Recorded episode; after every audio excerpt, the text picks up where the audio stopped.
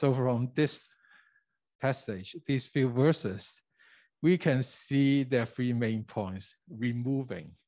Um, like people have to be really careful to remove themselves from the covenant.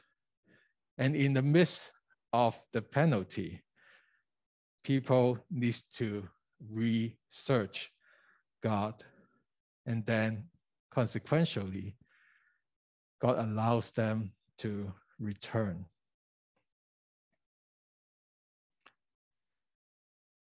So where are we? So we are in this, in our journey of Deuteronomy, we are gearing towards the end of the first part of the speech.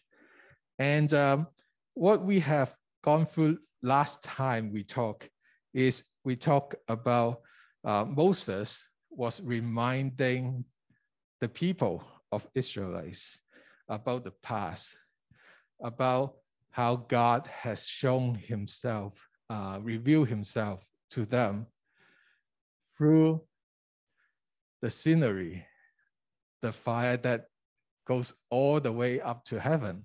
And also he stressed on the importance of the word of God. And he also cautioned the Israelites not to make any idols out of the created things. So that's the past. And uh, so that's chapter 4, not, verse 9 to 20. And today, verse 21 to verse 31, we're talking about like the second part, the second part of, of that of that cautionary speech.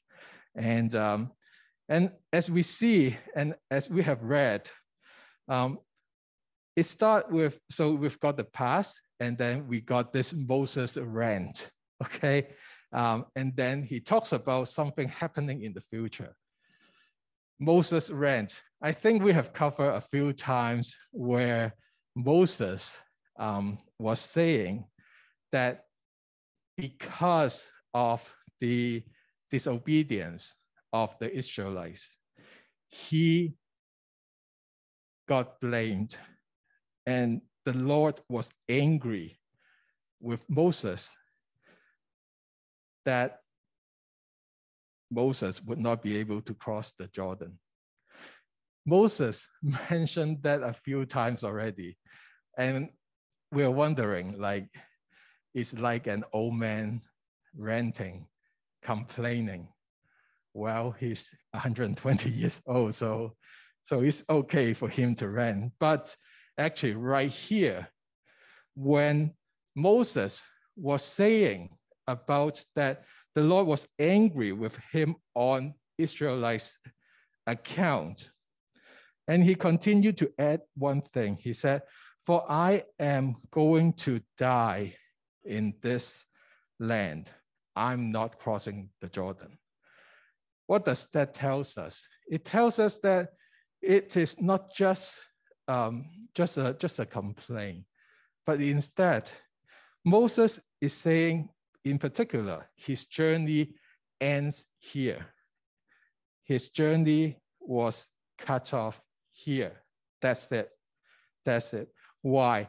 Because of the disobedience of the Israelites, the people that he is a part of. So, even as strong and as close to God as Moses, he is still being impacted by the community that he is in. So the community that he is in, in a way, contribute to the cutting short of his journey. He cannot enter the promised land, but they are in part responsible. This is a prime example that even someone as good as Moses, as close to God as Moses, is being impacted. And therefore, when he put this quote unquote rant in this part of, uh, part of the speech, he is reminding the Israelites to be extra careful that your action not just impacts you, your actions also impact everyone else in the faith community, in the people that you care about, in the people that um, that that that is related to you. They are in this together. So, so after this Moses rant, and he talks about something that's going to be um, happening in the future, and that's very important for the Israelites to be aware as not as just an individual, but also as a community.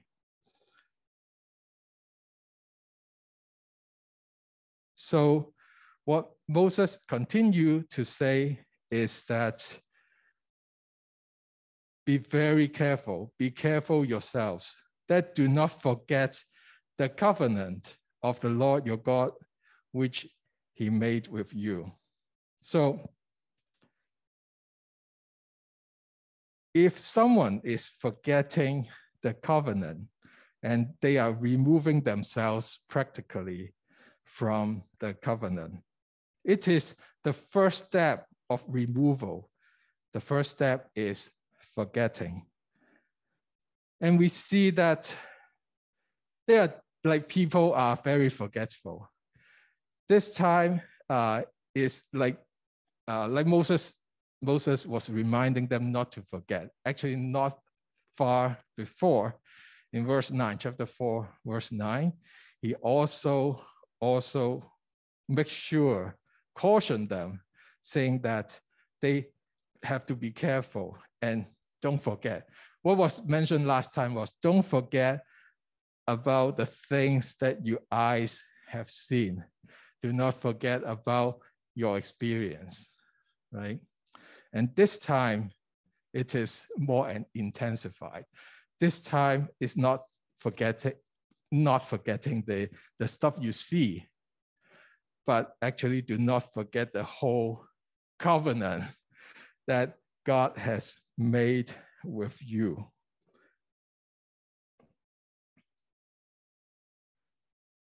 It is so important not to forget we keep forgetting, we forget about the contents, we forget about, about um, the details.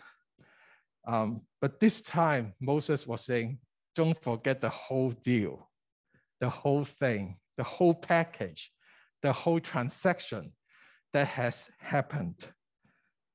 We know that for the covenant, we have got the terms uh, that was set, we've got the obedience to the terms and the blessings what Moses was saying is, is not, you're not forgetting the details. You're not forgetting uh, to, to, to obey.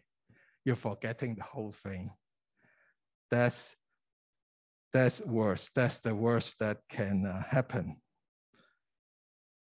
Forget about the whole deal. Forget about being uh, the member of God's people. I wonder how many times that we forget our membership as God's people? How many times or how often do we remember our identity as a member of the God's community? And then Moses continued to say, don't forget this, and then and then like and then um, uh, make yourself a calf image in form of anything against which the Lord your God has commanded you. So Moses once again refer to the previous part of the speech, saying that how do you know that that that you are forgetting? You are forgetting when you are making something for yourself in place of the transaction, in place of the best deal that you have ever encountered uh, in life.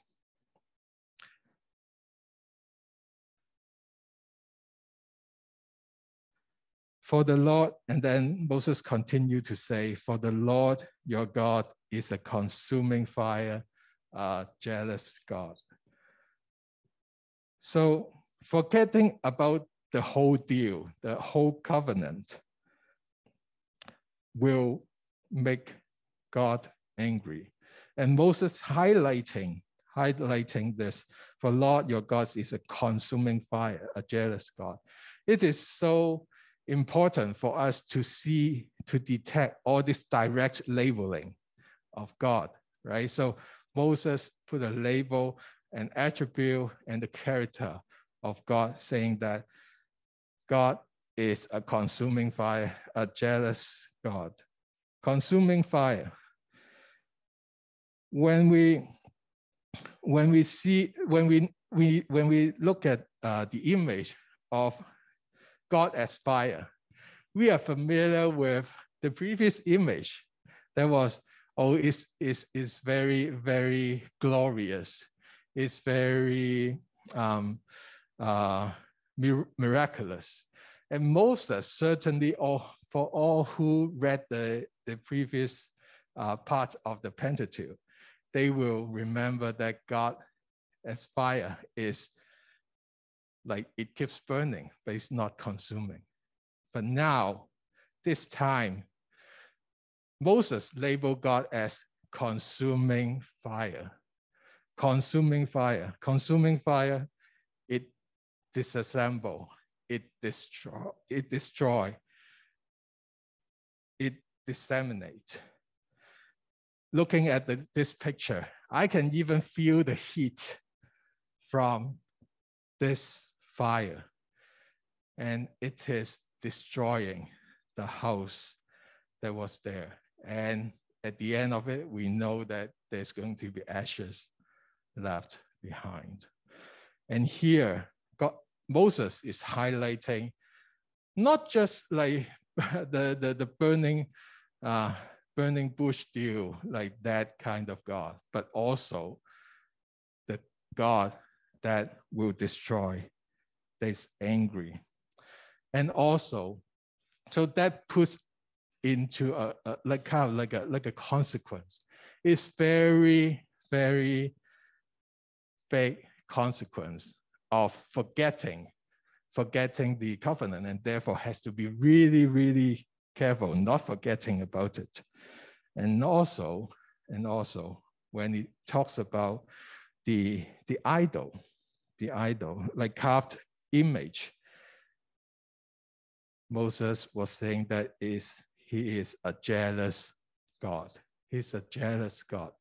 Anything that stands in between God and the people of God,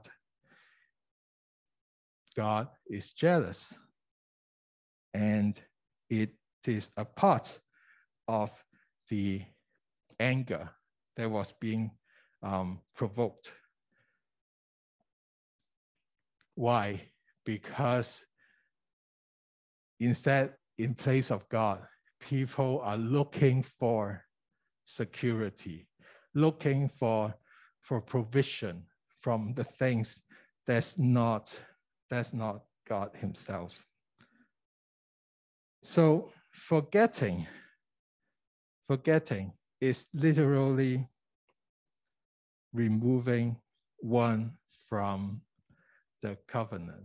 Why? So say for example, for a WhatsApp chat, right? Like if, if you if you got a chat and you never like you never reply, you never really look at it.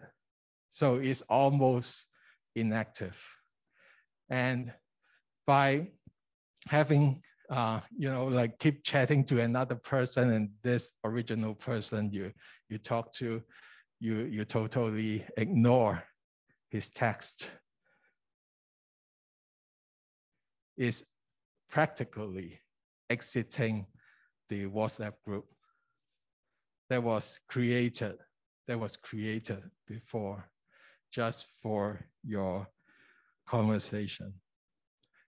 How would you feel when there's only two of you in that group and then the other party just exit? just left. that's that's disappointing, that provokes anger. And not only that, if you find out that actually the not only this person left the conversation, but also he or she was talking to someone else, that anger is becoming even greater. And that's very, very anger provoking. So, how does it look like in forgetting the covenant? Looks like for Israelites. So, Moses was describing something in the future. When you father children and have children, and you grow old in the land, you act corruptly, make an idol in form of anything, anything that was created. Do what is evil in the sight of the Lord. So this is how the Israelites is going to, to, to behave. So um, it, it seems that it has something to do with time. When you are in the land, when you get acquainted, get used to what you have, then it seems that something can potentially become off. And then all the rest of the cascading happens. So that's the human part when or if forgetting happens or removing self from the covenant happens. How about God? And then this is the God part. So it's saying that, okay, you, you guys are not going to be there because you forget. And then the Lord will scatter you among the people, and you will be left in few, left few in numbers among the nations where you are scattered. So that's the God's action. So people action, forget the covenant, um, calf image uh, over time, forget about this covenant and then starting idol uh, uh, worshiping. And then God's action is to scatter the people among the other nations. And there's only very few left. There's only very few left. That's the picture that is going to be happening. Now, if I were the Israelites, I would, I would wonder, okay, so it seems that it's inevitable. It's unavoidable. It's already, it, for sure, it's going to be happening in the future. So what's the point? What's the point? And I think that even though it seems that it is inevitable, people of God still needs to be aware, still needs to be careful because we are most lost when we don't know we are lost. When there is awareness of that can be potentially happening and or even very likely to happen, this awareness allow us or allow the people of God to have a possible, possible way out.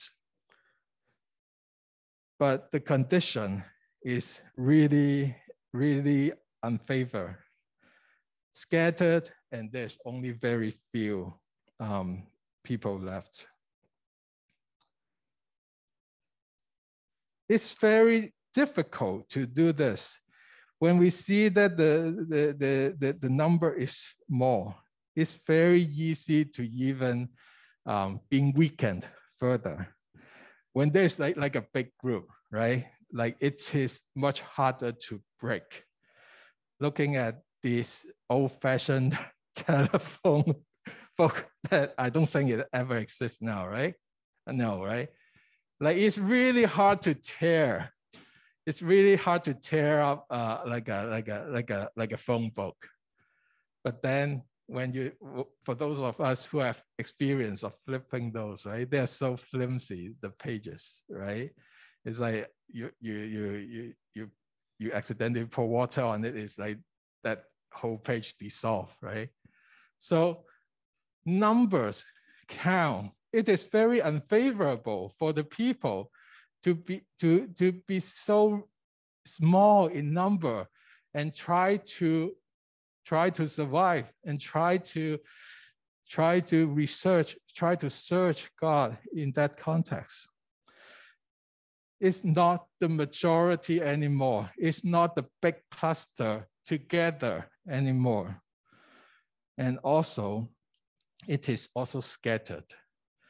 There's not much of a support. There's not much of a norm that is happening. When you are scattered into different nations, when the Israelites are being scattered in different nations, what are they doing? What are they encountering? What are they being surrounded by? They're being surrounded by the culture around them, surrounded by the fake God that is there, and they are being forced to serve the fake gods they have to spend their energy to serve these quote unquote gods. And these are work of the human hands. The work of human hands, wood and stone made. And they don't see, they don't hear, they don't eat, they don't smell. They are being forced, surrounded by this culture very little in number, that that's very difficult. That's very difficult. And this quote unquote God, they would not see the Israelites' need. They would not see how they are doing. They would not see their sadness. They would not see their happiness. They would not hear the cry of the Israelites they would not hear the praises of the Israelites. They cannot smell the offering, the response of the people of God. They would not eat, they would not consume anything. Is unresponsive, is non-responsive. That's what the people of God, when they are scattered, when they are penalized, they would be facing. It is a difficult uphill situation. Sometimes, sometimes it seems that like, like these false idols can be quite animated. They may appear to look like they are responsive, but indeed they are not. And this is a big contrast with what was mentioned before in, uh, in, in a few verses earlier. What, what, God, what great nations is there has a God that's so near to it as the Lord our God whenever we call on him. This is a big contrast. The God, quote unquote, God that is idle, that doesn't care and cannot care versus the God that sees us, that is so close to us and that hears us and near to us whenever we call on him. Sometimes these idols are being masked in very animated formats. We might believe that, hey, is he is responding. Maybe he's even having that gesture. Or maybe it's maybe hard to tell which one is which. the more animated one is the real one, or this, this one who is not as animated. It's very easy to confuse, to be confused. But we know that in our life, we can tell the difference. God of us hears us, sees us, and respond to us, and is near to us. But for the Israelites, they have to fight that uphill battle. They are small in number and they're surrounded by the culture, by the culture surrounding them. So for us, sometimes we are also being surrounded by this quote unquote non-believing culture. Maybe we feel very isolated, not being really supported by the, uh, the bigger faith community. That sense of lost may be an experience that we have. And especially when we are, quote unquote, in a faith crisis, we can be even more remote, we can be even more withdrawn. Maybe we are also being penalized by God, like, like to a situation where there's so much isolation and sadness and, and, and, and remoteness from him, it seems. It is an uphill battle. And the Israelites have this promise, have this way out, saying that even surrounded by this culture, even though you are outnumbered, even though there's only a very few of you left, if you search him with all your heart and all your soul, much more effort needs to be done in that situation. And you will find him. God can be found even in the worst situation, even in the, in, in the, in the most remote situation. He promised that. He promised here, saying that there's a way out. Even though this is, seems to be inevitable, there is still a way out if you search him with all your heart and all your soul. He can be found and you will find him.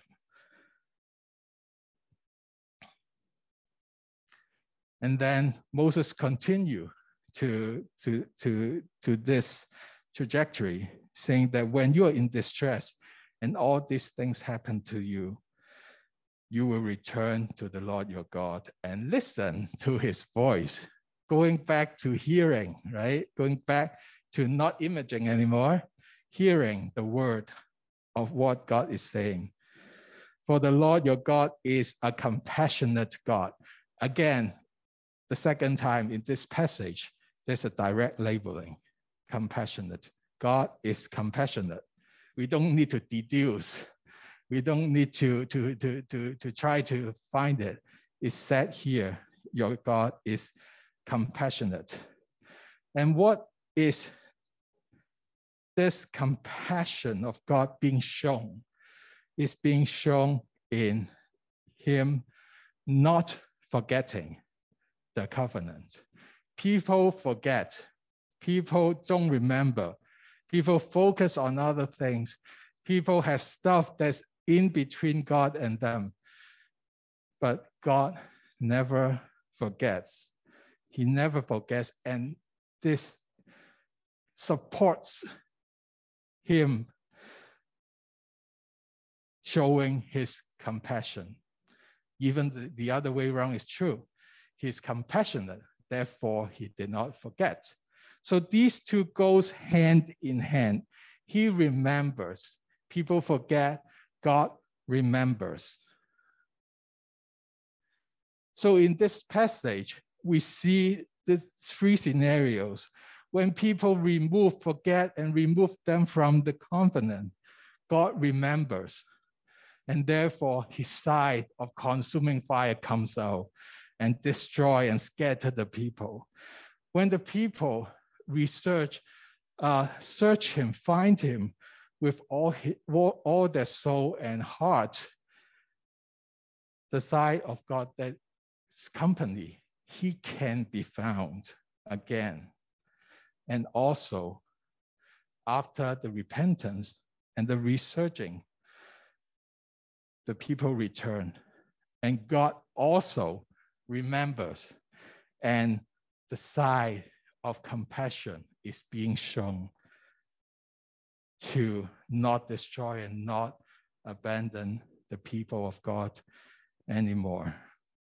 So this is this is like this is like an illustration that God remembers throughout all our journey of faith. He remembers no matter what our conditions are in. So I wonder, what condition are you in? Are you in removing? Are you in researching? Or are you in returning? No matter what, there's one fact not to forget and to remember for us is that God remembers.